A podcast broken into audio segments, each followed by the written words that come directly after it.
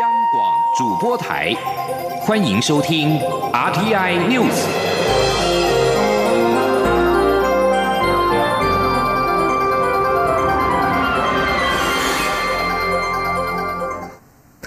各位好，我是张淑华，欢迎收听这节央广主播台提供给您的 RTI News。蔡英文总统今天南下高雄主持前建国造厂区动土典礼。总统致辞时表示，国建国造是台湾唯一道路。虽然在推动过程中历经许多批评和质疑，但今天证明台湾可以做到。总统并指出，未来必将面临技术和红区装备取得的困难，但落实国防自主是他不变的决心。记者欧阳梦平报道。蔡英文总统九号南下高雄，到台船公司主持浅建国造厂区动土典礼。总统表示，很高兴能够到台船与产官学界的代表一起见证浅建专用厂房的动土典礼。回顾过去三年，在政府推动国建国造的过程中，经历了许多批评。质疑、抹黑，甚至威胁。今天是用最实际的证明，告诉大家，台湾是可以做到的。蔡总统强调，和平靠国防，落实国防自主是他不变的决心。他指出，台湾受到地形与环境的影响，必须有不对称的作战观念。潜舰不仅能够大幅提升海军的不对称战力，部署在本岛西南和东北水域的潜舰，更能有效遏阻敌舰围绕或包围台湾。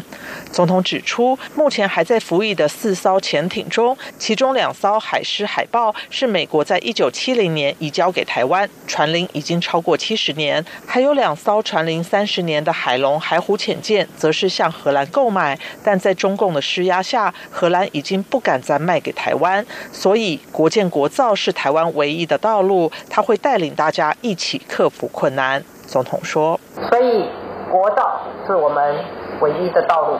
但技术跟红区装备的获得是走这条路必须会有的困难。经过我们研究讨论以后，我就下了决心，要带领我们的海军、中科院跟我们的造船业，我们要共同去克服这些困难。总统说，他上任后便将国防产业放在五加二产业创新中的一环，不仅让国防预算从单纯的采购变成研发制造，更带动周边产业发展，培养我国自己的人才。坐在台船浅舰办公室里的年轻人，在经历浅舰国造的历练后，未来都将是造船业的精英。蔡总统并指出，国际已经看见他坚持国防自主的决心，因此获得许多国家的支持与协助。美台国防工业会议从去年开始改由双方每半年轮流举办。他在这周也接见了美台商业协会国防厂商访问团。未来，他希望透过这样的台美合作，共同维持区域的。和平及稳定。中央广播电台记者欧阳梦平在高雄采访报道。海军前舰国造专用厂房今天举行动土典礼。台船董事长郑文龙表示，根据目前的规划，首艘前舰预计六十个月后，也就是二零二四年下水，七十八个月后交给军方。同婚立法期限将至，同婚专法能够能否如期完成立法也引发关注。立法院朝野党团今天针对同婚专法进行协商。立法院长苏家全宣布，五月十七号下周五的立法院会一定要完成同婚专法的立法，开到十二点把它审完也可以。而下周二整天朝野党团来逐条讨论，没有共识的条文就到周五院会表决。记者郑玲报道。立法院朝野党团九日上午针对行政院版、国民党立委赖世宝版及民进党立委林代化版同婚专法进行协商，会中没有进入条文内容讨论。多名立委仍关切专法及公投结果是否会有汉格。法务部次长陈明堂回应，大法官解释有拘束全国各机关及人民的效力，因此行政机关需针对七四八号解释有关民法婚姻章没有保障同性婚姻自由违宪做后续处理。而公投第十。二案也没有否定七四八号解释，反而是指不要用民法，两者并没有冲突。所以，我们是尊重七四八号解释，也尊重公投的结果。我们不在民法动，而是在新的这个专法来做相关的这个呃符合保障婚姻平等自由的，就是同性两人之间的婚姻平等自由的这种形式来做保障。所以基本上两个并没有冲突。对于立委询问，若五二四前没有通过专法，会有怎样的结果？陈明堂表示，同性两人就可以依民法婚姻章规定办理结婚登记，两人之间发生配偶关系。但若牵涉到第三人，例如继承、亲属关系等，因大法官没有解释，应该以法律规范清楚比较理想，否则可能会产生许多诉讼。至于立法进度，苏家全表示，由于在五二四期限之前一定要完成立法，希望下周五十七号院会就能完成三读。苏家全说：“我们希望在下个礼拜五十七号完成立法啦。好，因为我们这个法在二十四号之前，在就剩下一个二十一号礼拜二跟二十三，但是二十三你呈请总统公布，已经超过二十四号了，所以二十三号这一天根本不能不考虑了啊。那二十一号法通过之后，二十二号我们啊整理，然后二十三号送总统公布，二十四号也来不及了。苏家全说，希望这两天各党团能先凝聚共识，下周二协商就进入逐条讨论，相信一整天不会处理不完，还是没有共识的条文就保留到院会处理。央广记者郑玲采访报道。有媒体报道指出，有医院以替民众省钱为由，将一次性开刀耗材消毒之后重复使用。对此，卫福部医事司司长石崇良今天表示，已经请各卫生局了解，但依照使用规定，一次性手术耗材就只是只能够单一使用。对于消毒之后是否能够再度使用，石崇良表示，卫福部将在两周内举行会议，确认一次性原则，供医界遵循。记者肖兆平报道。国内媒体披露，用于手术的止血、切割、烧灼的自费开刀耗材、双极电外科器械，在健保署的医材比价网中出现新台币四万多到三千多不等的落差，被认为是医院以替病患省钱为由，将应该一次性使用的自费开刀耗材消毒后重复使用。对此，卫生福利部医事司司长石崇良九号表示，不管是药品还是医材，都有减负使用说明，所以原则上都应该依照访单指示用在临床。但随科学进步或病人需要等情况，使过去的说明可能不符使用，所以会有访单外使用原则。石从良表示。一次性的手术耗材原则上都是要一次性使用，违规都会有相关处罚。他说：“那么如果是机构的责任，就是依照医疗法一百零八条，那么对于医疗机构课予责任，那么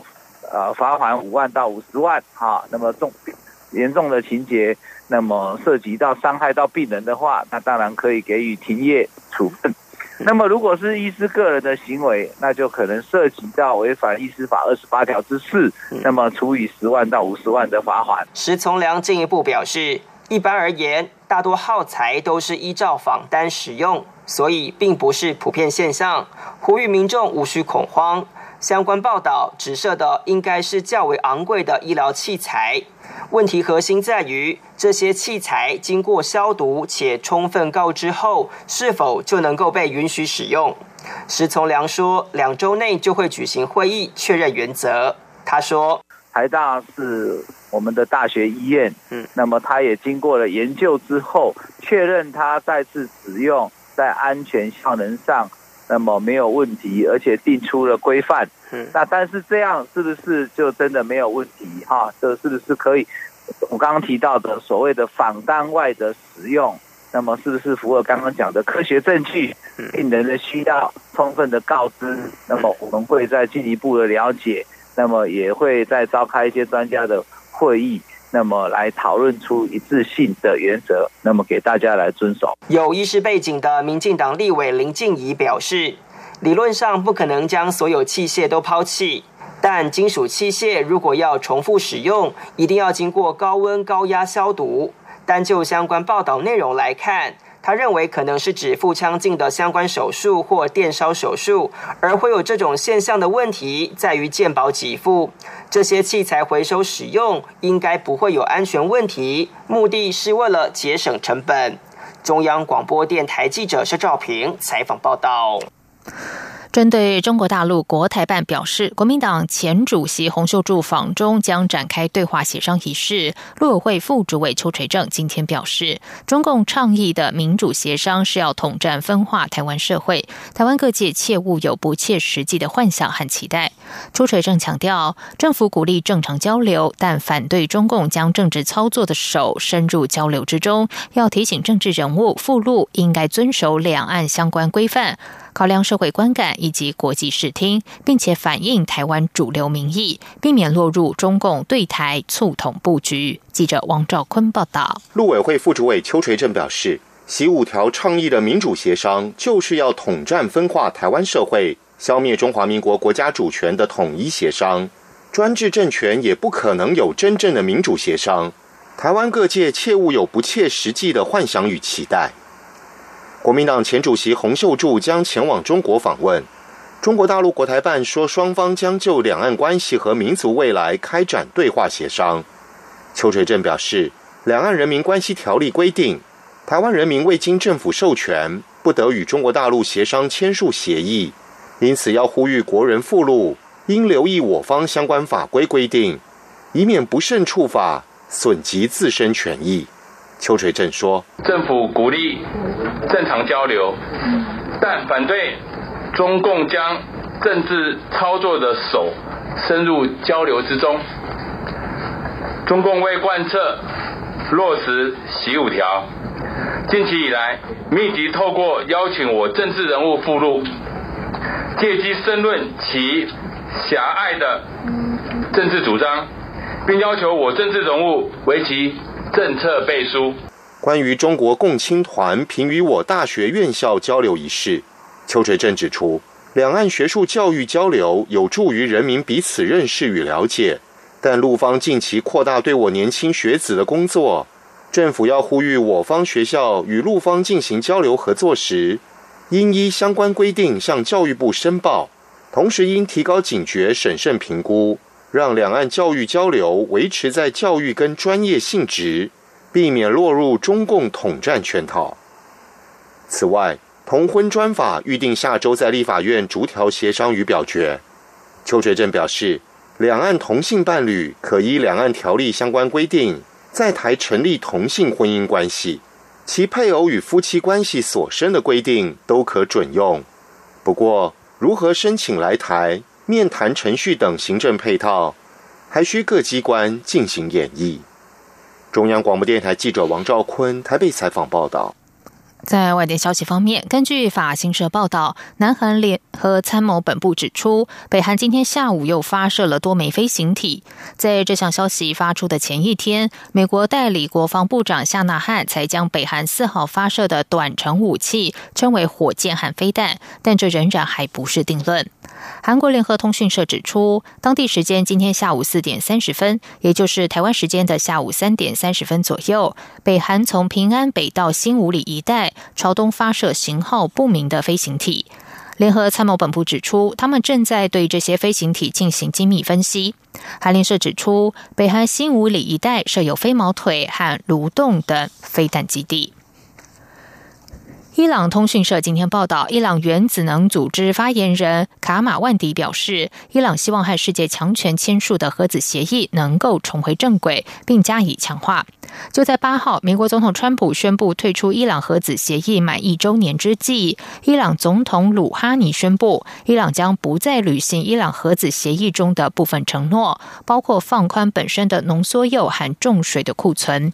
川普在去年的五月八号宣布退出二零一五年。由世界六强和伊朗签署的核子协议，并恢复对伊朗的制裁。在二零一五年的伊朗核子协议之下，伊朗同意限缩核子活动，以换取国际社会放宽对伊朗的制裁。不过，鲁哈尼宣布不再履行伊朗核子协议的部分承诺之后，川普八号随即宣布再对伊朗施压，宣布将对伊朗的铁、钢、铝、铜等工业金属产业实施制裁，使得伊朗的处境更加艰难。难。这里是中央广播电台台湾之音。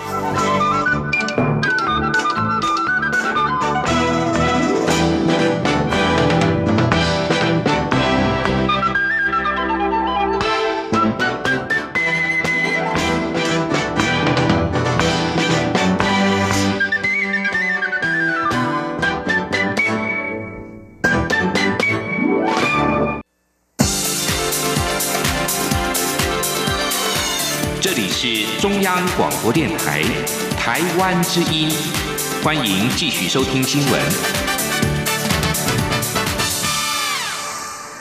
时间是十九点十五分，欢迎继续收听新闻。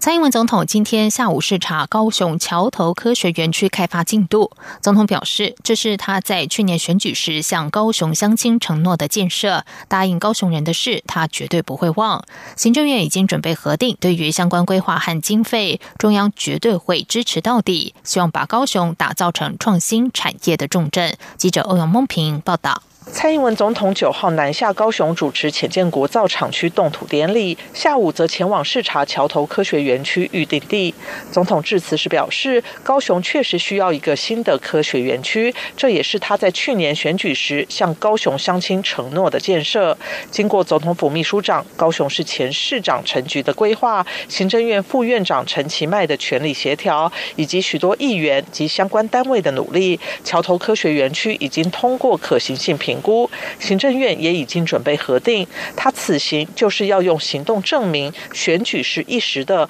但承诺是一辈子的。答应高雄人的事，他绝对不会忘。总统指出，未来桥头科学园区将串联陆竹科学园区与台南科学园区，成为南台湾最重要的科技产业走廊，包括半导体、智慧机械、AIoT 产业在内，台湾下一世代最核心也最有竞争力的科技产业都可以到高雄落脚，中央绝对会支持到底。总统说：“那平衡南北发展，让高雄产业成功的升级转型，创造更多优质的工作机会，就是要不分党派，大家共同来努力的目标。嗯，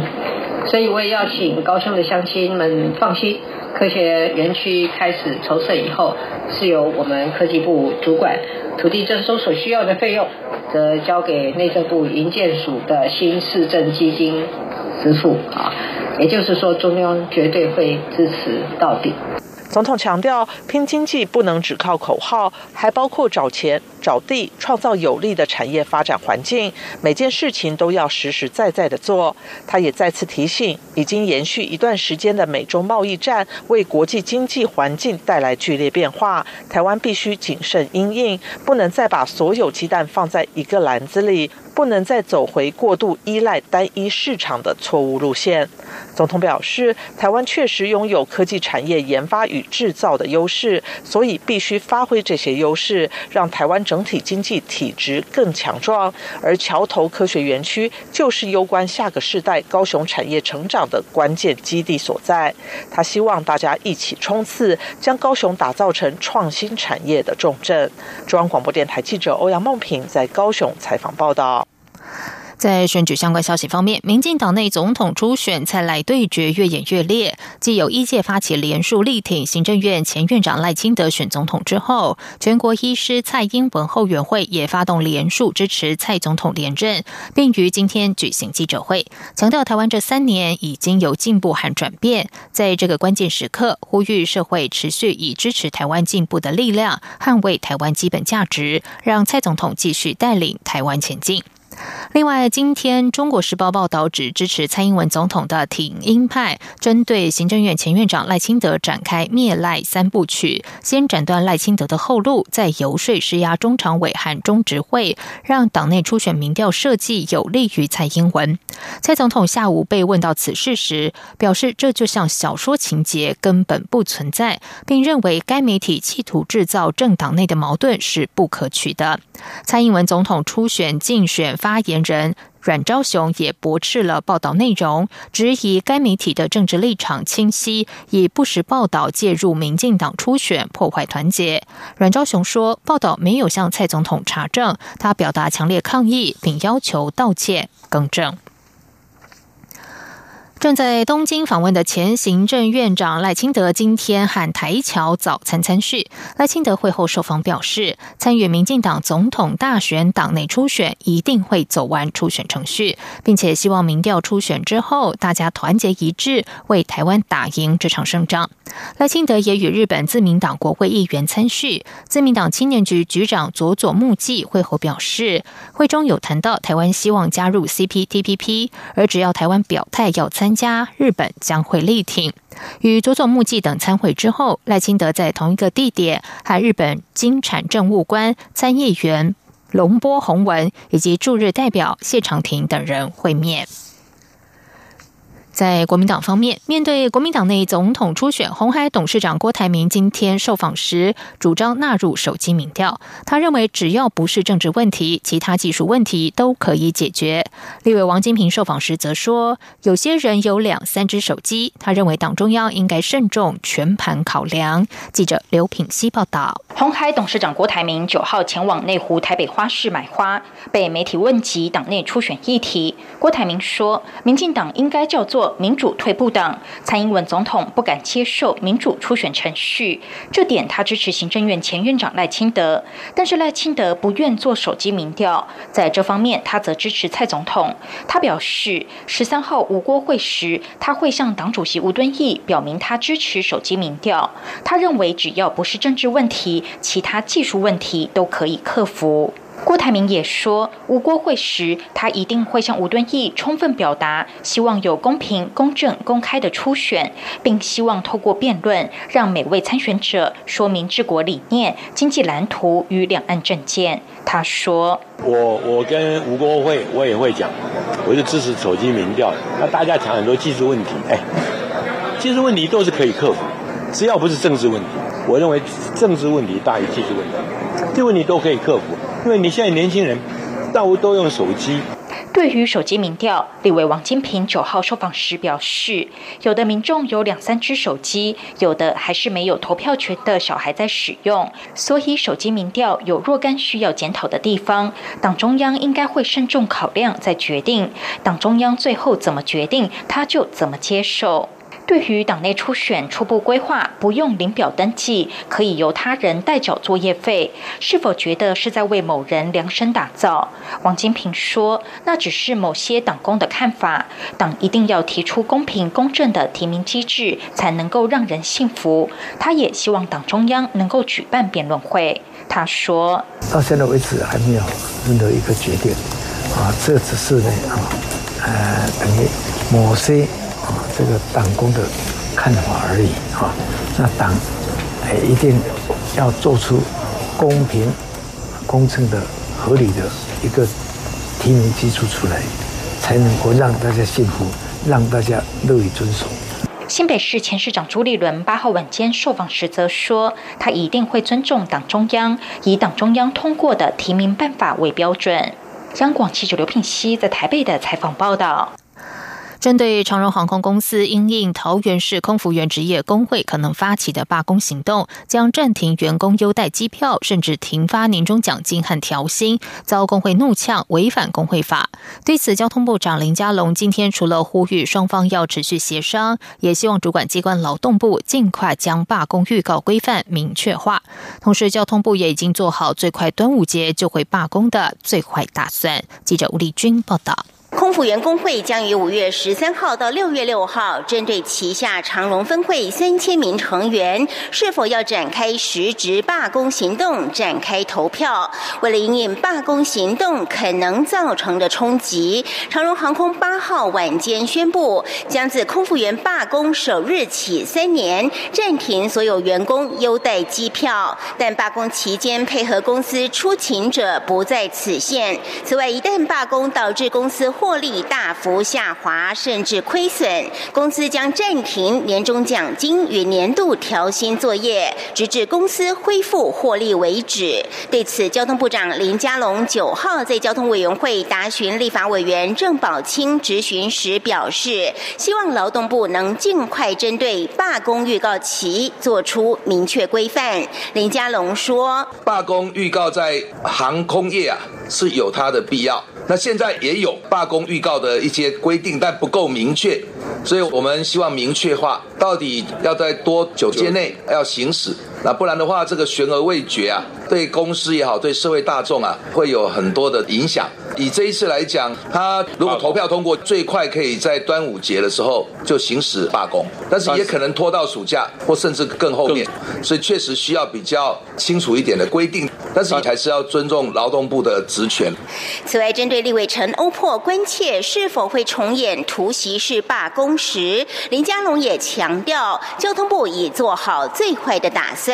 林佳龙说：“因为我们罢工预告不明确，那因此要做最坏打算。我们交通部所属单位的看法是，一旦他罢工投票通过，要视为啊即将进行罢工，要来告知所有的旅客，然后旅行社。”还有相关的人，以这个方式来做应变计划，减少可能的冲击。林佳龙指出，罢工投票尚未进行，罢工行为也尚未出现，呼吁长荣劳资双方持续协商。中央广播电台记者吴丽君在台北采访报道。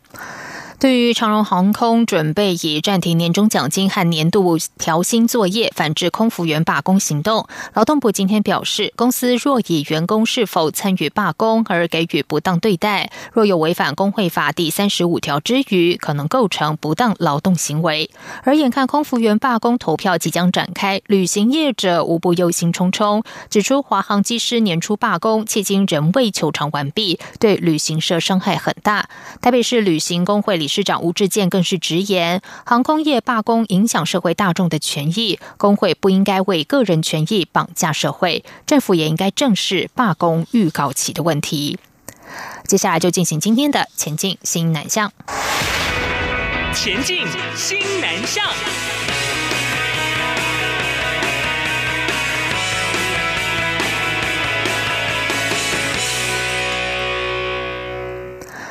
泰国的打招呼用语，因为好像台语的“萨瓦迪卡”，让台湾民众印象深刻。但是，其实泰国的打招呼用语是男女有别，因此“萨瓦迪卡”的用语其实是女生专用，男生的用语在尾音有所差异。教育部日前举办新南向国家文化艺术节，请来泰国籍的讲师分享泰国的语言和文化，让人收获满满。记者陈国维报道。教育部境外学生接待家庭专案计划日前在台中举办西南向国家文化艺术节。这次挑选泰国及越南设计相关活动，使参与的境外生及接待家庭能进一步认识这两个国家的文化。泰国籍讲师杨玲玲在现场介绍泰国文化、历史及传统节庆，像是每年十一月都有泰国水灯节，除了释放水灯祈求平安，也可以听到大街小巷播放着节庆音乐，相当热闹。杨玲玲也教唱。水灯节歌曲以及展示传统舞蹈，并告诉大家泰国的打招呼用语其实是男女有别。因为你们都会说萨瓦迪卡，